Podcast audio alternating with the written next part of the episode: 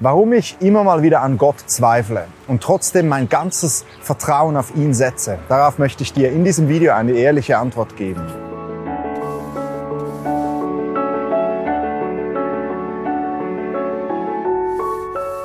Hallo und herzlich willkommen bei Antworten aus der Bibel.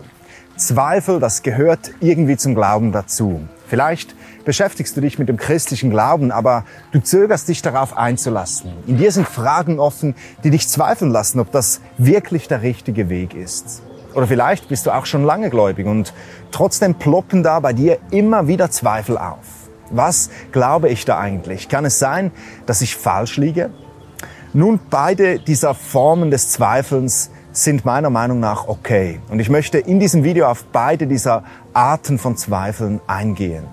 Es gibt da in der Bibel diese bekannte Geschichte von Thomas. Thomas, der konnte nicht glauben, dass Jesus wirklich von den Toten auferstanden ist. Er sagte, ich glaube erst, wenn ich Jesus persönlich begegne und wenn ich die Wunden an seinen Händen anfassen kann.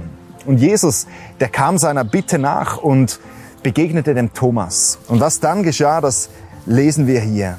Dann wandte sich Jesus an Thomas und sagte, lege deine Finger auf meine durchbohrten Hände. Gib mir deine Hand und leg sie in die Wunde an meiner Seite. Zweifle nicht länger, sondern glaube. Thomas antwortete, mein Herr und mein Gott. Jesus sagte zu ihm, du glaubst, weil du mich gesehen hast. Wie glücklich können erst die sein, die mich nicht sehen und trotzdem glauben. Wie glücklich können sich die schätzen, die mich nicht sehen und trotzdem glauben. Ich persönlich, ich hatte solches Glück, als ich mit etwa 18 Jahren anfing, mich mit dem christlichen Glauben auseinanderzusetzen, da hatte ich eigentlich keine großen Zweifel an der ganzen Sache. Ich war sofort Feuer und Flamme. Ich richtete mein ganzes Leben auf Jesus aus. Aber weißt du was? Noch heute habe ich immer mal wieder Momente, wo in mir drin Zweifel an der ganzen Sache aufkommen.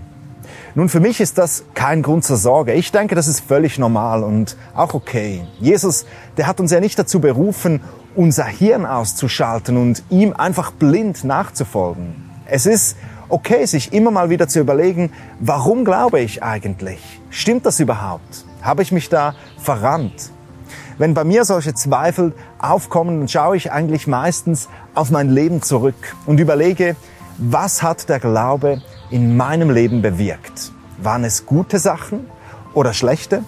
Eigentlich eine ganz rationale Zwischenevaluation meines Glaubens. Und dabei komme ich immer wieder ins Staunen. Ich werde enorm dankbar. Es ist so krass, wie mich Gott in allen Lebensbereichen beschenkt hat.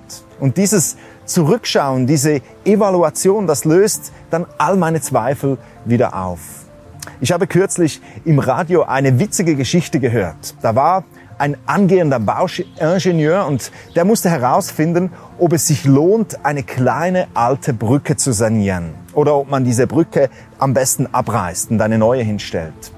Für eine Belastungsprobe wurden 25 mutige Menschen gesucht und diese Menschen, die sollten alle gleichzeitig auf diese Brücke draufstehen. Wenn die Brücke das aushält, dann wäre man bereit, in eine Sanierung zu investieren.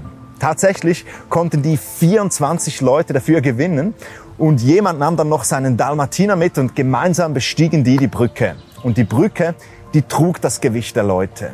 Genauso mache ich das, wenn ich zweifle. Ich schaue, ob der Glaube trägt und ich bin immer wieder von neuem erstaunt. Vielleicht bist du aber auch an einem ganz anderen Punkt. Du beschäftigst dich vielleicht ganz neu mit dem Christentum. Doch da gibt es einfach verschiedene Punkte, die dich zweifeln lassen. Die Menschen, mit denen du darüber sprichst, die können dir irgendwie keine befriedigenden Antworten geben. Und das hält dich davon ab, Jesus in dein Leben einzuladen. Ich möchte dich ermutigen, versuche als erstes auf rationaler Ebene deine Antworten zu finden. Manchmal sagen die Leute, Gott könne man nicht über den Verstand, sondern nur über das Herz erfassen. Doch weißt du, Glaube berührt unseren ganzen Menschen, unsere Emotionen, unsere Seele und auch unseren Verstand. Es gibt verschiedene Leute, die auf hohem intellektuellen Niveau über den christlichen Glauben diskutieren. Mach dich mal im Internet darüber schlau. Da findest du viele gute Literatur darüber. Mein Tipp ist allerdings, dass du dir nicht nur die Argumente von den Menschen anhörst, die die Existenz von Gott abstreiten, also zum Beispiel Richard Dawkins oder so, sondern hör dir auch Argumente von Menschen an, die für die Existenz Gottes eintreten. Ray Comfort oder Timothy Keller, das sind meiner Meinung nach Personen, die wirklich fundierte und auch wissenschaftliche Argumente für die Existenz Gottes liefern. Dann möchte ich dich aber auch herausfordern, öffne dein Herz und wage trotz deiner Skepsis einen Glaubensschritt.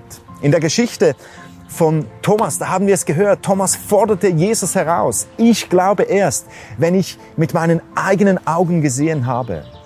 Fang an, Jesus zu suchen. Sage ihm, dass du ihn praktisch erleben möchtest, dass du ihn mit deinen eigenen Augen sehen möchtest. Und vielleicht braucht es auch bei dir einfach mal so ein Experiment, wie bei dieser Brücke. Stell dich einfach mal drauf trägt die Brücke. Es gibt ja auch die Möglichkeit, Menschen zu fragen, die schon auf der Brücke drauf waren. Ich zum Beispiel bin so jemand und ich kann dir versichern, die Brücke, die trägt. Es gibt nichts Besseres, als Jesus mit Haut und Haaren nachzufolgen. Das war's von Antworten aus der Bibel. Wenn du mehr über den christlichen Glauben wissen willst, dann besuch doch mal meine Webseite gabrielhessler.com. Ich danke allen, die dieses Video teilen, für diese Arbeit beten und durch ihre Spenden mithelfen, dass weitere solcher Videos produziert und verbreitet werden können. Auf meiner Webseite findest du die Kontoinformationen dazu. Wir sehen uns in der nächsten Ausgabe. Bis dann. Bye.